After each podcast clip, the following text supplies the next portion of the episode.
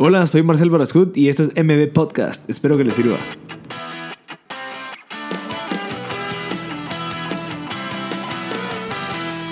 Hola a todos, gracias por sintonizar MB Podcast. Estamos en el episodio número 40. Es un número que todavía hay veces que me cuesta creerlo, que llevamos 40 episodios subidos, eh, o sea, que significa 40 conversaciones con emprendedores súper interesantes donde uno aprende muchísimo. O sea, literalmente ahorita tenemos 40 mentores disponibles en Spotify, en iTunes, en todas las plataformas, cuando tengamos cualquier duda. ¿Qué pasa si quiero, no sé, quiero tomar una decisión de, de viajar por el mundo? Pues hay personas que han viajado por el mundo.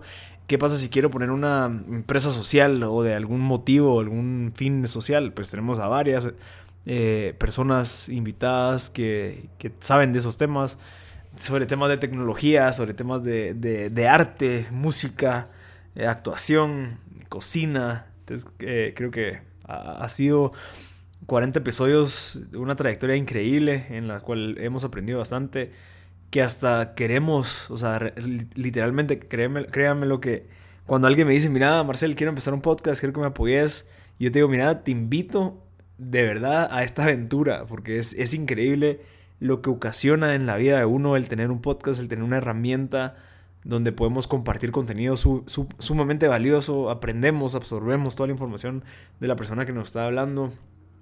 Después eh, recibimos ese feedback tan positivo de, de, escuchar a la gente que te dice, mira, eh, muchas gracias por este episodio, me sirvió bastante, eh, aprendí esto, tomé esta decisión. Entonces, el, ser partícipe de, ese, de ese, esa toma de decisiones de la audiencia, es, es bien, uh, es súper, súper, súper recomendado y creo que, creo que cualquiera quisiera tener pues esta posición. Entonces los invito realmente a que si tienen alguna idea eh, o algún proyecto para este 2019, especialmente ahorita que estamos empezando el año, de querer emprender en algo que tal vez te, no, no querrás que te quite mucho tiempo, querés hacerlo en tu tiempo libres, pues creo que un podcast es una buena opción para empezar, obviamente. Eh, si en dado caso alguien quiere que les explique los beneficios de tener un podcast, pues lo voy a hacer. Creo que voy a crear un, un video para que la gente pueda entender por qué debería de crear un podcast, ya sea como tema de emprendimiento, como tema de rentabilidad, como tema de, branding personal. Entonces, eh, lo, lo, voy a hacer, lo prometo. Entonces, si en dado caso alguien tiene pues la gana de querer emprender y ya tiene las ideas, ya, ya está bien listo para hacerlo, obviamente nosotros podemos apoyar de todo, entonces nos pueden escribir. Ya tenemos el estudio profesional aquí en Vista Hermosa, zona 15, entonces creo que es algo céntrico donde las personas pueden venir a, aprovechar y crear contenido que pueda cambiar vida. Así que, eh, sin nada más que agregar, quisiera presentar pues a María Andrés Zarac, que es nuestra invitada del episodio número 40. Es increíble la historia y la trayectoria de María Andrés, eh, bueno, la doctora María Andrés, que es, es, alguien que me la recomendaron literalmente unas seis veces. Me dijeron, mira, habla con ella, mi papá, eh, un par de estudiantes y alumnos de ella eh, me la recomendaron. Entonces logramos coordinar. Ella, pues, obviamente no está en Guatemala, está en Madrid. Entonces tuvimos que hacer la grabación por Skype. Creo que lo, se escucha su, sumamente bien. Creo que el audio, la calidad del internet de los dos fue bueno. Entonces no, no hay problema probablemente ni se den cuenta que, que, que, es grabado por Skype, entonces creo que es algo positivo para esta conversación. Algo de los temas que habla es la realidad de la gente que, que tiene ciertas características de estudio en las ramas en las que ella se maneja, que es que tal vez en Guatemala pues no hay tantas opciones, no hay tantas oportunidades en la rama científica que ella se encuentra, por lo tanto eh, ella tuvo que tomar una decisión de, ok, quiero seguir aprendiendo, quiero seguir cambiando, mejorando para en algún momento venir a Guatemala e impactar de, de cierta manera, incluso como ejemplo, con algo que se invente, con un proyecto, con, con algo que, que, que, que, cambie la realidad de muchas personas. Entonces, el hecho de que ella esté en otro país, estoy seguro que es parte del proceso para ella llegar a cumplir su meta, que es poder, bueno, una de sus metas de poder cambiar la realidad a muchos guatemaltecos por medio de sus invenciones, por sus estudios. Entonces es alguien que vale la pena escuchar. Eh, ¿Cómo lo logró? Obviamente es difícil. Eh, una persona tan joven que, que sea y que esté en una posición de tanto impacto, vale la pena pues escuchar su historia. Así que es el episodio 40. Eh, de verdad, muchas gracias a todos los que están escuchando por acompañarnos y espero que les siga sirviendo. definitivamente no vamos a parar. se viene otro año increíble que todas las semanas van a tener contenido nuevo y espero que les siga gustando. Y ya saben de que cualquier cosa nos pueden escribir o hablar directamente por Instagram, las redes sociales. Síganos como Marcel Barascut. Eh, creo que vale la pena, de verdad, estar en contacto y estar escuchándolos más que todo para, para seguir viendo qué es lo que necesitan. Así que, eh, sin nada más que agregar, los dejo con María Andrés de Starac.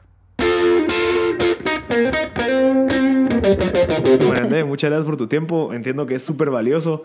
Eh, una científica que creo que me dé una hora de su tiempo de trabajo, creo que vale mucho la pena. Bueno, no, no sé cómo estás ahorita en Madrid, ¿qué horas allá?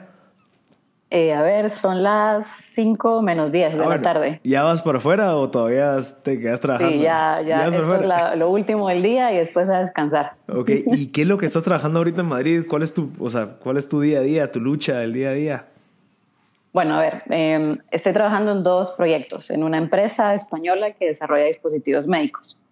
Eh, los dos dispositivos en los que trabajo eh, son totalmente distintos entre sí. Uno está enfocado al área de neurología y el otro está enfocado al área de rehabilitación de hombro. Ok. Eh, los, los, dos están dentro de la rama de la robótica, lo que eh, el de neurología es bastante curioso porque cuando lo mostramos, la gente dice dónde hay robot, porque en realidad no es una estructura robótica, pero todo el software que utiliza por detrás eh, es, prácticamente son, es teoría de, robótica, ¿no? Es decir, toda la, rama de las que se nutre la robótica son las que alimentan ese software que lo hace tan potente. Por ejemplo, eh, tenemos inteligencia artificial, tenemos eh, machine learning, tenemos visión por computador, etc. Y ese dispositivo lo que hace eh, es ayudar en el diagnóstico de trastornos neurológicos. ¿Cómo lo hace? Se le pide al paciente que, que, se coloque en una mentonera. El dispositivo es una mentonera como las que usamos cuando vamos al, al, al oftalmólogo, ¿verdad? ¿Qué es una? ¿qué y enfrente ¿Qué es una mentonera? Eh, donde, De, donde apoyas la barbilla. ¿Te acuerdas cuando vas a hacerte la revisión, digamos, de, cómo está tu vista? Ajá. Vas a un, lo, colocas tu barbilla sobre una mentonera y normalmente, pues, del otro lado estaría el oftalmólogo viendo cómo está tu ojo. Ajá. Va. En este caso, no. En este caso, tú lo que tenés enfrente es la pantalla de una computadora y eh, lo que tenemos es una serie de test en esa pantalla, que son objetos que se van moviendo de cierta manera y eh, tú, pues obviamente con tu ojo vas siguiendo esos objetos. ¿Qué estamos haciendo nosotros para mientras? Estamos grabando con una cámara de video de alta velocidad todo el movimiento que hace tu ojo. Mm. Entonces, con ayuda de la, de la visión artificial, más diferentes técnicas de inteligencia artificial, nosotros rastreamos el movimiento que está haciendo tu ojo y lo comparamos con el movimiento que está haciendo el objeto. Okay. Esa diferencia entre el movimiento del objeto versus el movimiento de tu ojo nos dice mucho de si hay un problema como Parkinson, Alzheimer, migraña, etc. Wow. Entonces, tenemos un montón de test. Obviamente no podemos utilizar todos para todo, ¿verdad? Eh, y, el, y, el, algoritmo de inteligencia artificial lo que hace es ir perfeccionándose y con ayuda de, de, personas que ya están diagnosticadas con estos trastornos, la que tienen Alzheimer, que tienen Parkinson, eh, sabemos cómo se comportan esos mm. pacientes porque ya, los hemos, ya hemos grabado todo el movimiento de su ojo. Ahora tenemos un paciente del que no sabemos nada y, y entonces lo que hacemos es pedirle que haga los test y compararlo y ver qué probabilidad, o sea, cuánta probabilidad hay de que tenga pues Parkinson, Alzheimer o lo que sea. Wow. Eh, es bastante sorprendente porque la idea, cuando te dicen que los ojos son la ventana del alma, eh, es, cierto. muy cierto. y digamos, son la ventana de, la mente, digamos, ¿no? Y eso es depende cómo el ojo reaccione a los movimientos. Tú sacas un, patrón de, ok, esas personas que tienen esta enfermedad eh, se tardan cierta cantidad de tiempo en reaccionar a esos movimientos. Exacto. No solamente cuánto se tardan, sino, por ejemplo, hasta el número de parpadeos que hace una persona nos da un indicio de cuál puede ser el problema. Wow. Es impresionante, o sea, de verdad, lo del ojo, el, cómo el ojo se relaciona con un montón de patologías es bastante sorprendente. Por ejemplo, de las cosas que más me ha sorprendido a mí ha sido que estamos trabajando con pacientes que tienen cirrosis en el hígado, la cirrosis hepática, derivado de alcoholismo, de algún tipo de, no sé, de, enfermedad transmitida, lo que sea. Em, hemos notado que, el movimiento del ojo para un paciente con cirrosis no es normal. Y eso es bastante sorprendente porque, digamos, tú decís, bueno, ¿y cómo, qué relación tiene el cerebro con, con la cirrosis? Pues sí, sí la hay. Es decir, cuando ya hay una cirrosis diagnosticada, sabemos que el movimiento del ojo no es normal. Qué interesante. Y eh, digamos, esta parte, ¿ustedes lo están desarrollando porque ustedes se dieron cuenta que así funcionaba o alguien se dio cuenta y ustedes dijeron, mira, podemos aplicar todo esto de Big Data, esto de Machine Learning? ¿Cómo fue ese momento? Eh, pues justamente, mira, eh, tenemos uno, uno, de los socios de la empresa, es un médico, es un neurólogo, y él le gusta mucho investigar, es un gran investigador español, y él ya había notado que había cierta relación con el movimiento del ojo con estos trastornos, pero no había encontrado nada en el mercado que pudiera ayudarle en el diagnóstico. Y entonces así surgió la idea. La verdad es que fue una idea brillante en su momento y nos ha tomado tiempo, pero bueno, ahí vamos poco a poco desarrollándola. Qué interesante. y ahorita con, bueno, esta es la parte de la neurológica. ¿Qué pasa con la parte de la, de la, del hombro, digamos, de la otra? Hablemos del otro dispositivo, que es ese en el que más tiempo he estado trabajando, porque el, el neurológico ha sido eh, mi mi incorporación al proyecto ha sido más reciente. En el otro llevo ya eh, siete años de estar metida. Empezó como un proyecto en la universidad. Eh, esto vino porque un hospital muy grande aquí en Madrid, al norte de Madrid, eh, atiende, o sea, su, digamos, su fuerte es la, la rehabilitación, tanto de pierna como de hombro. Pero ellos habían notado que últimamente había un incremento muy grande de personas que tienen algún tipo de lesión en el hombro. Y ellos se acercaron a la universidad donde yo estaba estudiando primero la maestría y luego el doctorado y em, les expusieron que necesitaban un robot que pudiera ayudar con la rehabilitación. No con la intención de desplazar al fisioterapeuta o al médico, o sea, no, no es como que vamos a sustituir al, especialista por, el, por la máquina, pero que la máquina pudiera ayudar, eh, digamos, durante la parte intermedia de la rehabilitación. ¿Y qué significa esto? La rehabilitación tiene tres etapas, la parte inicial, la parte intermedia y la parte final. La parte inicial es justo la rehabilitación que se hace en cuanto ocurrió la lesión, el accidente o lo que sea, y es una etapa muy crítica porque es cuando más dolor hay y menos movilidad tiene el paciente. Esa la tiene que hacer un especialista. No podemos meter a un robot ahí porque un robot no es lo suficientemente inteligente como para detectar si le está doliendo, si tiene que parar o lo que sea. La etapa intermedia es la que más tiempo consume y consiste en movimientos repetitivos, eh, por ejemplo, flexionar el codo, elevar el brazo. Entonces lo haces una y otra vez durante media hora, 45 minutos. ese, es tu, ese es tu ejercicio de rehabilitación hoy, por ejemplo. Ahora, mañana te tocará hacer otro, pero siempre son movimientos repetitivos. Y ahí es donde necesitaban nuestra ayuda, porque un robot sí puede hacer eso. Por supuesto hay que dotarlo de cierta inteligencia, porque tiene que ser lo suficientemente capaz de detectar que está pasando un problema. Por ejemplo, que el paciente está teniendo un dolor o que tiene un temblor involuntario, que es algo que ocurre cuando hay una lesión. Y la etapa final también la hace un especialista, que es cuando ya casi, o sea, alcanzaste, no te voy a decir el 100%, pero digamos ya una, alta tasa de, de recuperación. Y ahí también se necesita que esté un humano haciendo esos ejercicios, ya no un robot. Entonces, el robot en el que estamos trabajando eh, empezó así, tratando de cubrir la etapa intermedia. El camino ha sido interesantísimo y lo que quiero comentar es quizás lo que a mí más me sorprende de todo esto y es descubrir que mm, la etapa intermedia requiere tanto esfuerzo del fisioterapeuta, o sea, tanta fuerza tiene que hacer para intentar ganar un poco más de movilidad en cada sesión, que con el paso del tiempo ellos, los mismos fisioterapeutas se convierten en pacientes y nos ha pasado. O sea, los miembros del equipo, sobre todo gente mayor, ¿verdad? Que lleva ya mucho tiempo en esto, gente experimentada, eh, nos cuenta, nos dice, mira, ahora voy a tener que usar yo el robot, pero ya no como el, como el especialista, sino como paciente, porque me lesioné. Wow. De tanto, o sea, porque imagínate, ellos al día pues pueden ver entre 8 a 10 pacientes y con cada uno están entre 30 minutos, 45 minutos pero haciendo esfuerzo. O sea, yo los he visto sudar después de, 20 minutos de estar ahí empujando el brazo, por ejemplo. Eh, entonces hacen un esfuerzo tan grande que ahí es donde el robot tiene sentido. Y otra cosa que les aporta el robot que ellos no tienen hoy en día es eh, datos. Por ejemplo, ellos, ellos quieren saber a qué velocidad estás moviendo tu brazo o de verdad cuánto levantaste el brazo. Ellos utilizan hoy en día algo que se parece a un transportador. Se llama agoniómetro, pero es un, un transportador. Mide o sea, mide cuánto elevaste tu brazo, pero es un dato puntual y ya está. Entonces tú con el paso del tiempo vas comprobando esa, esa medida. Eh, y ya, pero solo es una medida puntual y además poco precisa, porque es un instrumento poco preciso.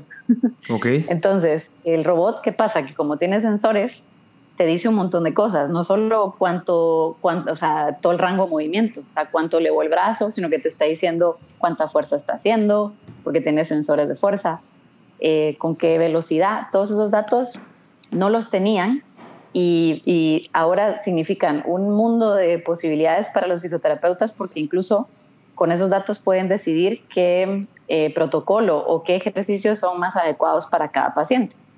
Dependiendo de, incluso de, la gravedad del, de, la, pues, de la lesión.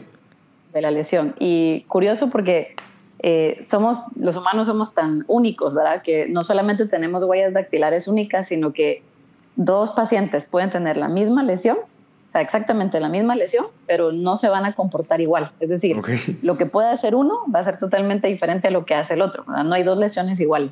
Mira, y con esto que, que te diste cuenta por, por, esta, por, este invento, ¿tú crees que sí en algún momento pues toda esta parte de la inteligencia artificial, toda esta parte de las máquinas van a poder llegar a suplir o a sustituir a los médicos, o sea, humanos, digamos a los fisioterapeutas eh, como tal?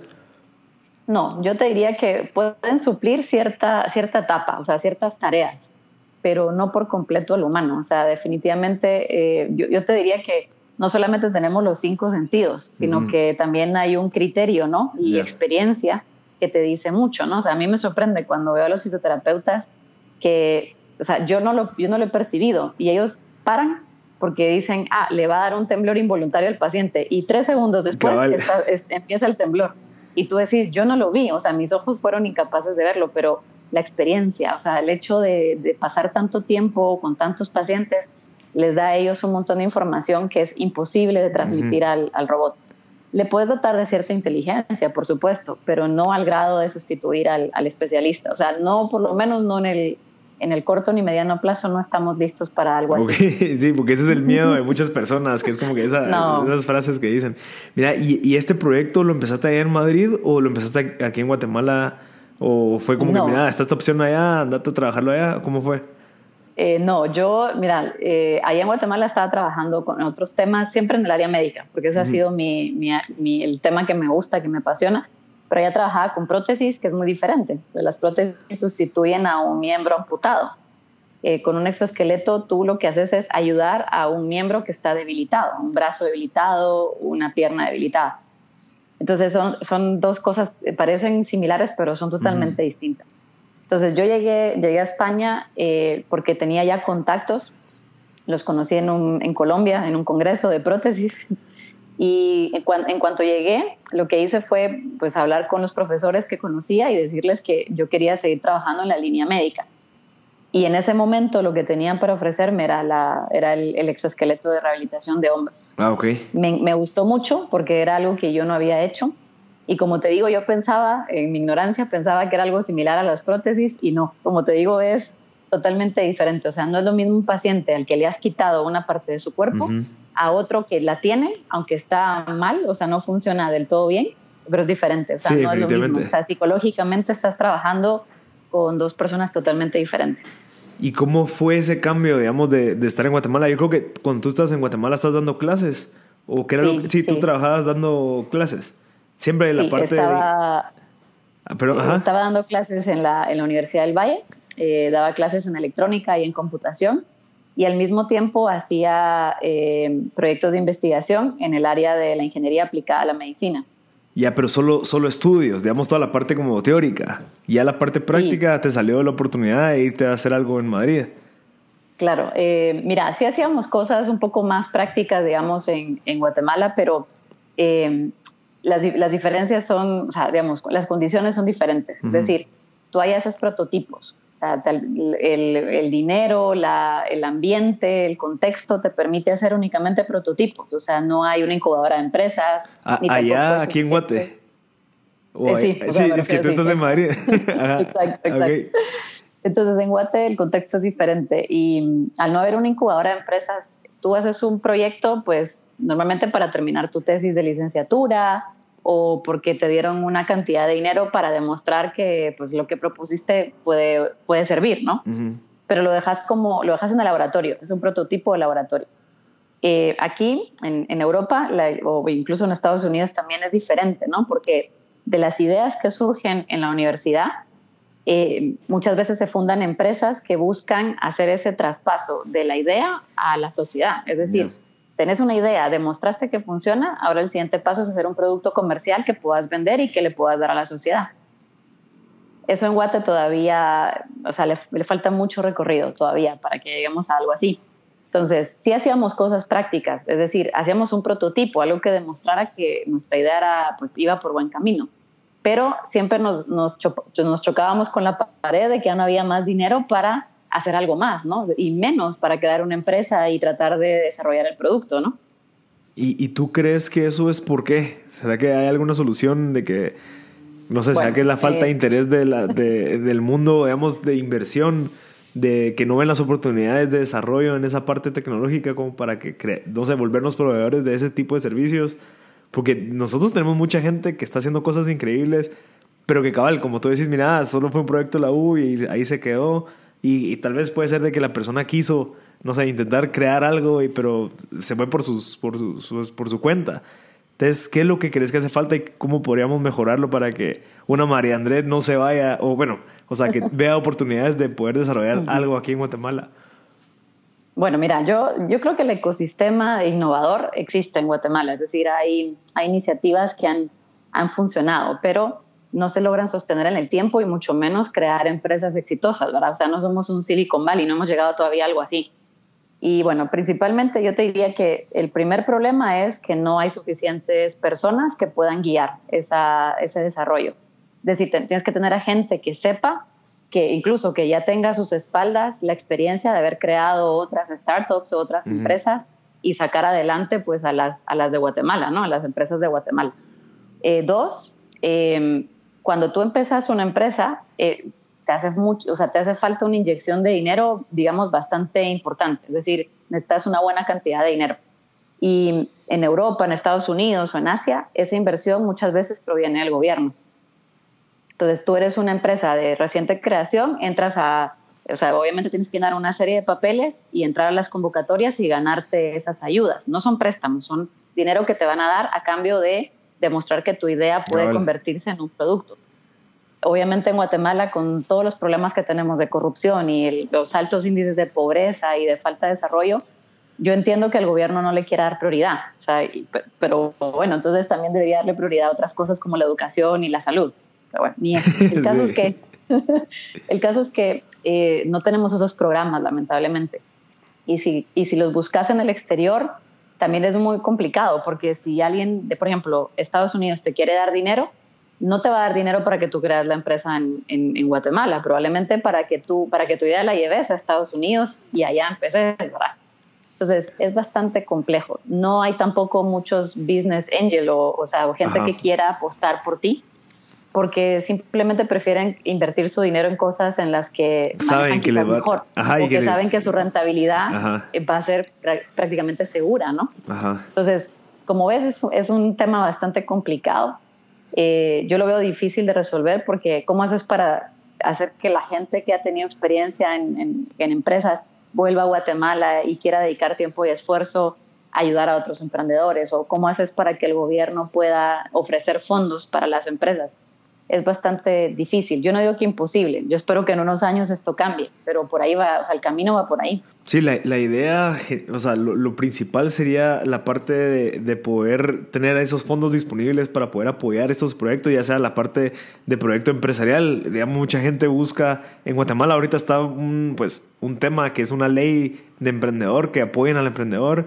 Hay gente que está luchando porque las empresas puedan dar eh, fondos o, inversión a cambio de deducible de impuestos. Entonces como que hay muchas ideas, pero que lo está guiando una o dos personas cuando... Que, va a ser bien complicado, ¿verdad? Pero al menos está ese enfoque. Pero también siento yo que el problema, eh, tal vez nosotros vemos como, como prioridad eso. O sea, ok, tenemos que desarrollarnos y tenemos que ir así, no sé, ponernos al nivel de otros países pero ese es nuestro problema tal vez de la ciudad, pero digamos hay muchas personas que están pensando en cómo sobrevivir de tal manera que tal vez no les preocupa el, ah, a luchar para que se lleve a cabo ese tipo de ley. Entonces, creo que tenemos un desbalance y creo que para poder de verdad resolver este problema que nosotros tenemos, hay que balancear todo desde un principio. ¿Qué pensás de eso? Estoy de acuerdo contigo. Yo creo que, mira, yo creo muy firmemente que la educación transforma y no solamente transforma a la persona que recibe la educación, sino a su entorno. Eh, tú le das educación, por ejemplo, al padre de familia, por decir, por poner un ejemplo, y entonces el, papá está estudiando porque le diste una beca, por ejemplo, entonces está estudiando, estudiando, y los hijos ven que el papá está estudiando, ellos también van a querer hacerlo. O le das una beca a un hermano, eh, quizás el mayor, los hermanos que vienen detrás también van a querer estudiar. Va. Pero tampoco puedes dar, o sea, no solamente consiste en, dar educación, no puedes pretender que alguien eh, ponga esfuerzo y ganas a educarse si tiene hambre. Evidentemente, como humanos, nuestra prioridad va a ser comer. Entonces, tenés que garantizar eso, tienes que garantizar que, que haya educación, que haya salud y, y también una buena alimentación. Para, mí esos son los tres problemas básicos de Guate. Eh, mientras esos tres problemas no estén resueltos, no podemos hablar de, como estamos hablando contigo, de crear empresas, ¿no? Porque los problemas son mucho más grandes, ¿no? Sí, entonces yo creo que eso, eso hay que entenderlo. O sea, mucha gente tal vez lo ve como, ah, no nos quieren ayudar, pero al final o sea, creo que. Y, y, y, y, hasta incluso alegan a las personas de que, ¿por qué no están.? No sé, como, como, como que si todos tuviéramos los mismos problemas y al final es poca la gente que tiene este tipo de problemas que no son tan malos, ¿me entiendes? Entonces, como que hacerle recordar eso a la gente, ¿verdad? Sí, no, no, estoy de acuerdo contigo.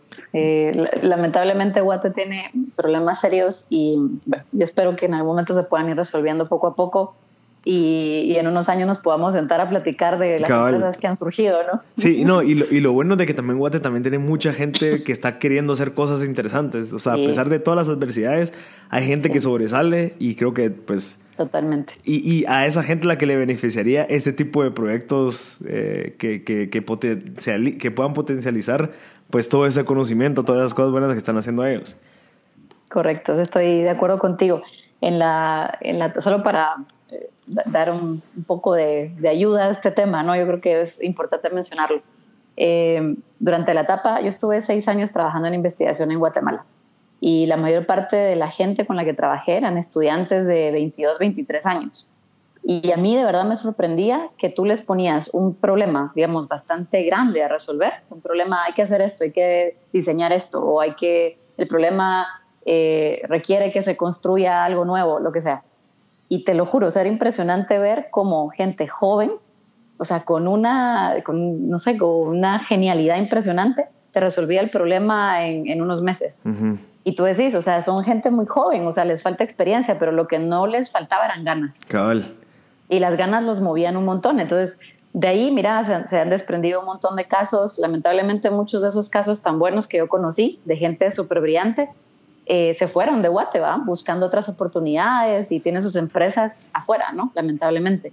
Pero a lo que voy es que, eh, o sea, el ingenio y las ganas no nos faltan. O sea, afortunadamente, eso sí que es importante remarcarlo, ¿no? Que en Guate hay muchas ganas de hacer cosas, hay gente muy talentosa y ojalá se vayan abriendo puertas, ¿no? Para ellos principalmente, ¿no? Sí, sí, definitivamente. Mira, el, el, tema de que escogiste estudiar ingeniería mecatrónica, ¿cómo fue? O sea, tú tenías ya desde pequeña, mira, yo quiero, no sé, eh, cuando eras pequeña tenías características que te gustaba ver todo este tema de desarmar y armar aparatos, o cómo fue que surgió toda esa gana, esa pasión? No, bueno, el, estudié electrónica, ya la parte de mecatrónica la desarrollé un poco más aquí en España, ah, pero...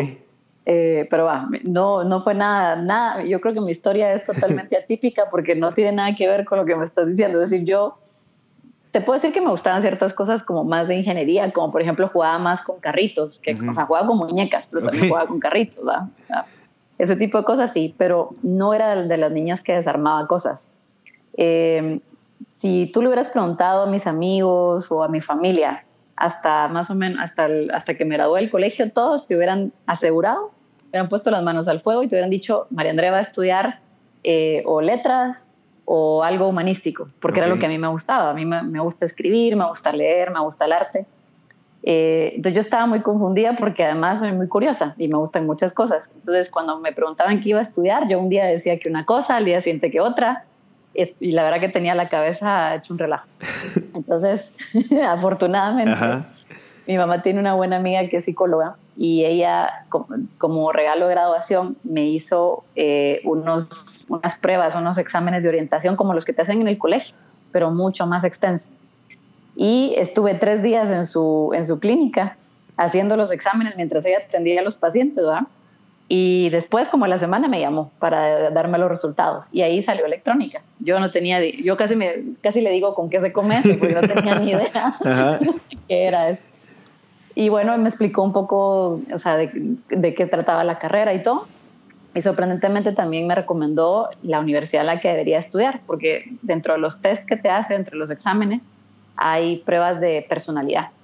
Entonces ella va viendo si te funciona mejor una universidad grande o una pequeña, etc. Yo decidí, o sea, confié ciegamente en ella porque dije, bueno, es una profesional y por algo me lo está diciendo. Y también tenía como el criterio de que si no me gustaba o no me llenaba, de todas formas lo podía dejar porque no pasaba nada por eso ahora. Eh, y bueno, aquí estoy, ya viste que latinó. Sí, mira, pero digamos en esa parte eh, de que tú te guiaste por lo que ella te dijo, entonces tampoco tenemos todos que saber qué es lo que uno quiere estudiar. O sea, no es como que te está dentro de nuestra pasión y que no, tienes que escoger algo que te guste. ¿Qué consejo le haces a esa gente que está ahorita cabal, que quiere escoger una carrera y, pucha, no sé, los papás le dicen una cosa, vos querés otra, va con esta psicóloga y le dice este tipo de cosas?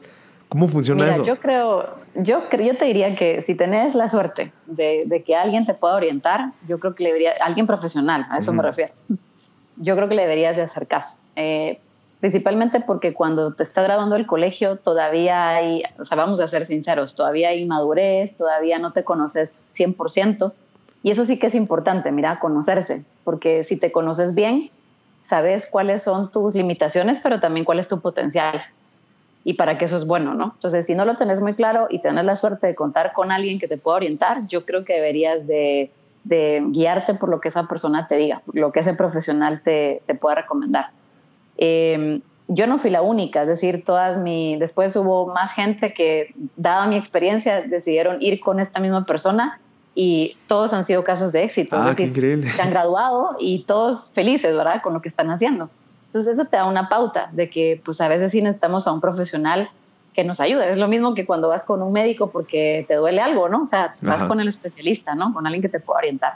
Y yo no creo que no somos perfectos, por lo tanto no tenés que saber eh, qué es lo mejor para ti y menos a esa edad. O sea, si yo creo que debemos de, tener la suficiente humildad y reconocer que necesitamos ayuda si es que es así. Hay gente que lo tiene muy claro. Yo conozco gente que desde niño venía diciendo que quería ser periodista y es periodista, ¿no? perfecto. Yo no tenía esa claridad. ¿Qué, qué, ¿Cómo se llama esa psicóloga para que la gente lo, la busque?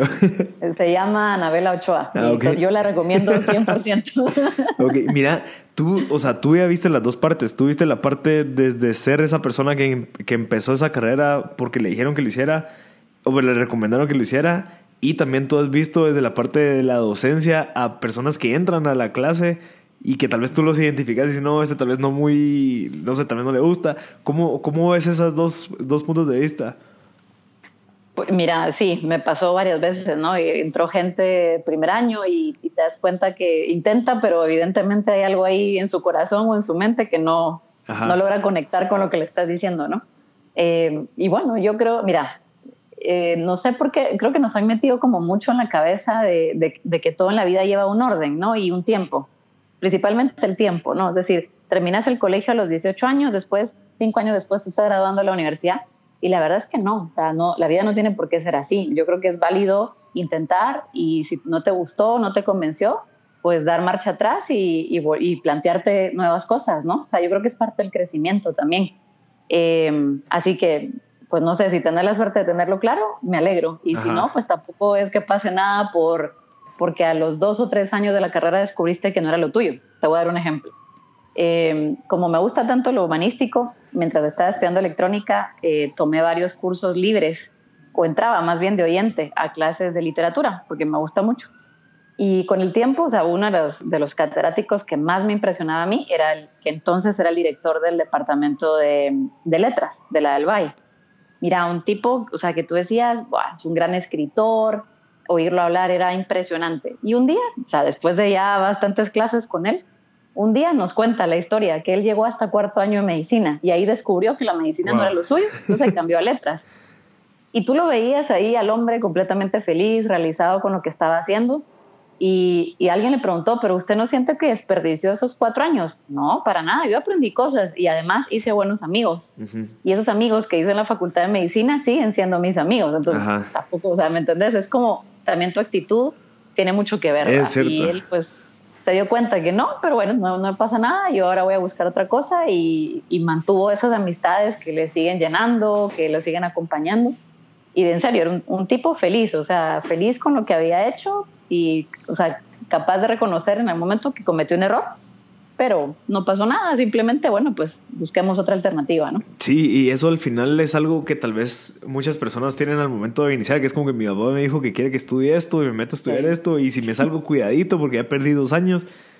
Y, y al final no es así, pues porque al final todo cambia una vez te graduas, todo cambia. O sea, te, graduas de cualquier carrera, eh, te metes al mundo de verdad y te das cuenta que no es como te lo pintaron, no es como que vas a tener un trabajo y te vas a querer ese trabajo el resto de la vida. Puede ser que te des cuenta que no te gustó, te des cuenta que querés, no sé, emprendes algo y empezás a hacer algo completamente diferente. Entonces, tal vez de verdad no, no estresarse y no ponerse a pensar como a la madre desperdicié de tiempo y verlo cabal como, como tú decís, de que hice amigos, aprendí, estoy seguro que si no hubiera conocido esta parte, no sé, tal vez no me hubiera dado cuenta de aquello y al final volteas a ver para atrás y conectar los puntos eh, de, de, de, tu presente en ese momento. Entonces, de verdad, no sé, yo, yo cometí eso, pues, o sea, yo, yo, empecé una carrera, la comencé por dos años y me di cuenta que no. Eh, comencé otra, me encantó, o sea, sí me di cuenta, pero fue hasta que yo me di cuenta que no me gustaba algo que yo tal vez pensaba que sí. Pero no sé, tal vez no hubiera descubierto un montón de cosas si no hubiera tomado, o sea, si no hubiera tenido esa libertad de, de poder hacer eso. Pero eso al final también viene mucho de la parte de los papás, o sea, qué tan, qué tan tanto te apoyan, porque mucha gente tal vez tiene papás que, que, realmente quieren que te grabes ya y que ya te vayas de la casa. Entonces, como que, como que de verdad ver ese punto, entenderlo, pero también hacer conciencia de, ok, no, no tiene que ser así. O sea, puede ser de muchas maneras y, y, uno cabal, a los 18 no sabe ni qué querés. Y, y, y, si estás diciendo que, que, hay gente que te puede recomendar qué hacer, imagínate, o sea, ni siquiera tú puedes de verdad, de verdad entender y ver el panorama completo como para que tomes una decisión que va a marcar el resto de tu vida. Entonces, tal vez ser un poquito flexible, no sé. sí, sí, yo creo que So, mira, cuando tenés que tomar decisiones de vida, porque estudiar una carrera es una decisión de vida, como decís tú, eh, tenés que dejar cierto margen y ese margen significa que te puedes equivocar y tampoco tenés que ser tan crítico contigo mismo, o sea, puede que no hayas escogido lo mejor, eh, pero también hay que pensar las repercusiones que eso tiene, no vas a seguir adelante con una carrera que no te llena, porque luego el resto de tu vida te vas a dedicar a lo que no te llena, me parece totalmente injusto, o sea, no solamente por ti, sino porque vas a ser un profesional que en algún momento va a tener que trabajar con otras personas o atender personas. ¿Y qué tipo de, digamos, de servicio les vas a dar? O sea, yo creo que mejor buscar algo que realmente te guste, donde se te vea feliz, porque es lo que vas a hacer el resto de tu vida. Eh, y tú, tú en algún momento tuviste la decisión de, estudiar también egiptología, ¿verdad? Ah, sí. ¿Cómo, ¿cómo fue eso? ¿Cómo, funcionó, ¿Cómo surgió eso? Eh, bueno, eh, ¿por qué me gusta la egiptología? Porque, bueno, cuando uno es niño ya sabes que es muy fácil que la imaginación vuele, ¿verdad? Entonces, yo tenía ocho años cuando mi mamá me, me, regaló un tomo, o sea, era solamente un libro de una, eran diez tomos de una enciclopedia de Disney, y ese tomo que ella me regaló se llamaba Los que formaron la historia. Y te iba contando de manera muy amena, obviamente es para niños, eh, te iba contando pues la historia de diferentes personajes como Napoleón, eh, no sé, Beethoven, de repente venía Tutankamón. Entonces, bueno, yo me pongo a leer de Tutankamón, que habían encontrado la tumba, y, luego había una explicación de que era faraón, ¿no? Y entonces te, explican la diferencia entre un, entre un faraón y un rey, o sea, que un faraón es mucho más que un rey, ¿verdad? Entonces, de ahí viene la frase que a mí me impactó, porque decía que Tutankamón había llegado a ser faraón cuando tenía nueve años. Yo tenía ocho. Entonces yo decía, en un año yo puedo ser faraona, ya te puedes imaginar, o sea, esto era, eso volaba mi imaginación. Y al mismo tiempo que yo leía esto, eh, mis tíos estaban de viaje en Egipto, haciendo turismo, y, y constantemente nos, nos, estuvieron mandando varias postales, pues, de las pirámides de Egipto, del templo de no sé qué. Bueno, uno más uno, ya te puedes imaginar, o sea, entre con las postales, más lo que yo había leído, yo me quedé impactada. Y entonces le pedí a mamá que me comprara más libros de Egipto, seguí leyendo sobre eso y, me fascinó. O sea, es una cultura que hasta el día de hoy me sigue sorprendiendo. Sí, en algún momento de, eh, quise estudiar egiptología, pero en cuanto descubrí que, que no era una carrera que ofrecieran en Guatemala y que me tenía que ir, para mí fue una decisión fácil de tomar. Yo no, en ese momento estaba muy, muy eh, pegada eh, a mi tía abuela, que mientras mamá trabajaba, pues ella se, se, encargaba de mí, me cuidaba. Y ya estaba muy mayor cuando yo salía de, cuando yo estaba terminando la, el colegio. Entonces, yo dije, si me voy a estudiar egiptología, probablemente me voy a perder sus últimos años de vida y era algo que yo no estaba dispuesta, o sea, no, no, no, no, era, no era algo que yo pudiera realmente lidiar con eso. Okay. Entonces fue fácil, mira, no fue una, no, ni siquiera me arrepiento de eso porque para mí pesaba más el poder vivir sus últimos años a su lado, la verdad que me la, me la gocé un montón. Eh, y cuando fui con, con Anabela, que es la psicóloga, eh, salió obviamente egiptología entre las opciones. Ah, sí. Sí, salió, pero pues ella misma me dijo, yo sé que tú no te estás planteando irte, entonces yo te propongo que estudies ingeniería electrónica y que todas tus aficiones humanísticas, o sea, egiptología, escribir, leer, etcétera, sean tus pasatiempos. Mm. Me creo que va a ser más fácil que te vaya bien con la electrónica y que puedas, digamos, pagar todos esos gustos humanísticos que al revés. O sea, entonces, solo simplemente no lo dejes, es decir, estudia electrónica, pero no dejes de lado pues lo que te gusta, ¿no? Entonces, yo seguí el consejo y, era divertido porque me veías entrar a las clases ya el último año, ¿ah? Entraba con mis libros de, de, los temas de último año y llevaba otro de Egipto o de algún libro así raro de literatura. es algo que no dejé de hacer. Y toda la gente se te queda así como, como así, así uno, uno de, de, Al principio era como, ¿y este qué onda? Pero, pero después, bueno, mis compañeros ya sabían, ya creo que hasta les daba como, ah, bueno, sí, María Andrea y sus locuras. ¿Y qué era lo que te apasionaba de, de Egipto? O sea, ¿qué era la, la, parte del misterio, de lo que no saber que estaba ahí, que, que hay mucho por descubrir, o qué era? No, sabes que lo que más me ha gustado y me gusta, porque todavía hasta el día de hoy es algo que me termina, o sea, me sorprende cada vez más, es que estamos hablando de una civilización que, mm, que estuvo viva hace tantos años y eran tan avanzados para su tiempo. O sea, tenían, primero eran muy eh, espirituales, ¿no? O sea, muy espirituales, muy místicos, eh, muy profundos en, en, en, su día a día. O sea, era una cosa impresionante. O sea, ellos respetaban todo, todas las formas de vida. Eh, la igualdad entre los hombres y las mujeres existían. Una mujer podía pedir el divorcio, un hombre también. Eh, una mujer podía heredar, un hombre también, o sea, era impresionante. Y tú decís, pero si esto ocurrió hace tantos años atrás. Qué, increíble. Entonces, a mí eso me sorprende, lo avanzados que eran para hacer una civilización tan antigua en la que no habían, pues, tanto avance como ahora, ¿no? Ok, mira, ya tenemos poco tiempo, Marendré, y me gustaría saber eh, hacia dónde vas. Eh, o sea, tanto que estás trabajando qué es lo que querés lograr impactar. ¿Tenés alguna meta? ¿Tenés alguna visión en específico? ¿O cómo funciona tus metas? Bueno, mira, eh, yo mi principal sueño ahorita es que el, exoesqueleto se convierta en un producto comercial. Eh, vamos bastante, o sea, vamos bien. Obviamente falta, pero vamos bien. Y yo no creo que no voy a descansar hasta, hasta no verlo ya como producto comercial y que la gente lo pueda comprar. Eh, otro sueño muy ligado a eso es poderlo llevar a Guate y por eso es que parte de nuestro esfuerzo diario es que el precio no sea un impedimento para que se pueda comprar en Latinoamérica. Em, entonces, eso, eso es por un lado. Por otro, eh, me gustaría seguir en este campo de, de, la ingeniería aplicada a la medicina porque de verdad hay tanto que hacer. Es un campo relativamente nuevo. O sea, puedes ver como los primeros pasitos fueron hace 25 años, pero realmente eso es poco tiempo, ¿no? Si lo piensas es poco tiempo hay mucho que hacer en este campo y a mí me gustaría seguir eh, aportando mi granito de arena. Y ya finalmente, ya en un futuro lejano, eh, como te dije, que yo creo que realmente la educación transforma vidas, me gustaría poder eh, crear una fundación para darle educación primero a niñas, del, sobre todo del área rural de Guate, porque yo creo que hace mucha falta. Pero después, con el tiempo, me gustaría que la fundación diera becas de, de estudio, pero para niños, o sea, niños y niñas eh, siempre en el área rural. Yo creo que es donde más falta hace y, y siempre pienso en Guate, es decir, yo las becas las pienso para Guate. Si todo fuera muy bien, pues tal vez nos extendemos a Centroamérica, no sé. Pero, pero mi región, obviamente, mi país. Okay. Esos son mis sueños, hacia ahí voy. Qué, qué, interesante. Mira, yo tenía una pregunta. ¿Tú te metiste a la parte enfocada en medicina cabal por tener este impacto? ¿O fue por el área que más te llama la atención por lo difícil? ¿O por qué fue que te metiste a la parte de medicina como tal? Mira, primero por el impacto, porque es un tema relativamente nuevo. Eh, yo siempre digo que el, matrimonio entre la ingeniería y la medicina ya fue muy tarde. Okay. Eh, si te das cuenta, la ingeniería ha resuelto un montón de problemas en otras áreas, pero con la medicina el matrimonio fue muy tarde. Eh, y entonces cuando, cuando tenía que decidir, vi que había muchas oportunidades.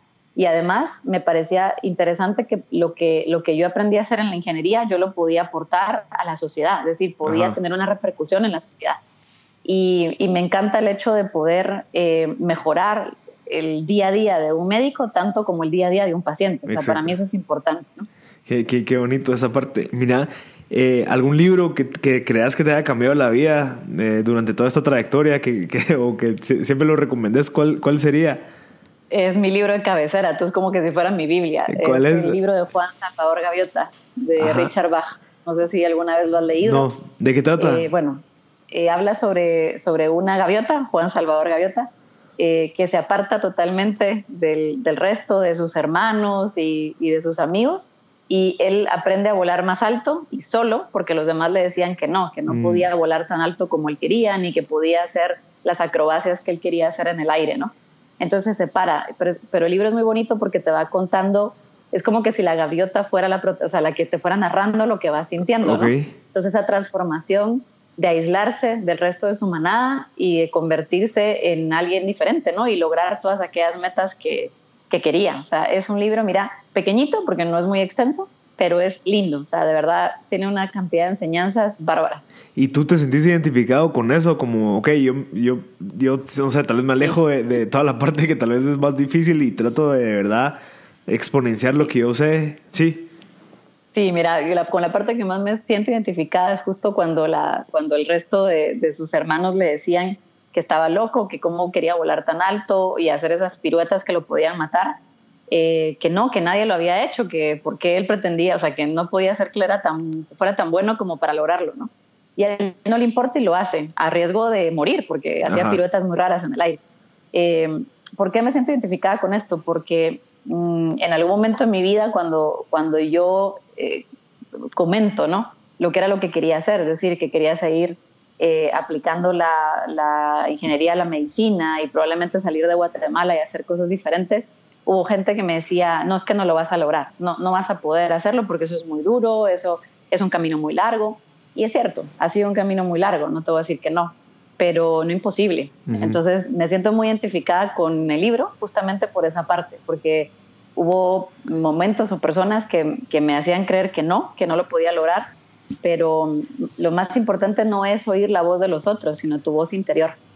Y así como hizo Juan Salvador Gaviota, yo pues también escuché mi voz interior y dije, esto es lo que yo quiero hacer y voy a pelear por esto, aunque me tarde un montón de, de años, que así fue pero aquí estoy y estoy haciendo lo que me gusta, estoy muy contenta y espero seguir adelante con Ajá, Perfecto, Marende. ¿Y algún consejo, digamos, para ir terminando a las personas que están empezando a estudiar, las personas que tienen esa decisión de, ok, ¿qué hago? O sea, que me quedo aquí en Guate, eh, busco una oportunidad para crecer y después venir a enseñar. ¿Qué, ¿Qué, consejo le das a esa gente? Bueno, mira, yo mi primer consejo es que eh, antes de estar tomando decisiones tan importantes, eh, hay que ver hacia adentro. Entonces hay que conocerse y dedicar un poco de tiempo a, entender qué es lo que, lo que nos gustaría aportar y lo que, en lo que somos buenos también. Es decir, tenemos que reconocer eh, qué cosas se nos facilitan y qué no. Entonces, si tú te conoces, yo creo que puedes ir tomando decisiones más acertadas y sobre todo cuando ocurra un tropiezo, no te vas a desanimar, te vas a levantar y vas a seguir. Entonces, primero, conocerse. Y segundo, si su plan es estudiar, ya sea en Guate o en el extranjero, hay que prepararse para eso y eso pues requiere una serie de pasos que no nos podemos saltar. Eh, así que sería eso, conocerse, prepararse y lo tercero, importantísimo, es que nada cae del cielo. Entonces, tú tienes que buscar tus oportunidades, eso significa tocar puertas, moverte.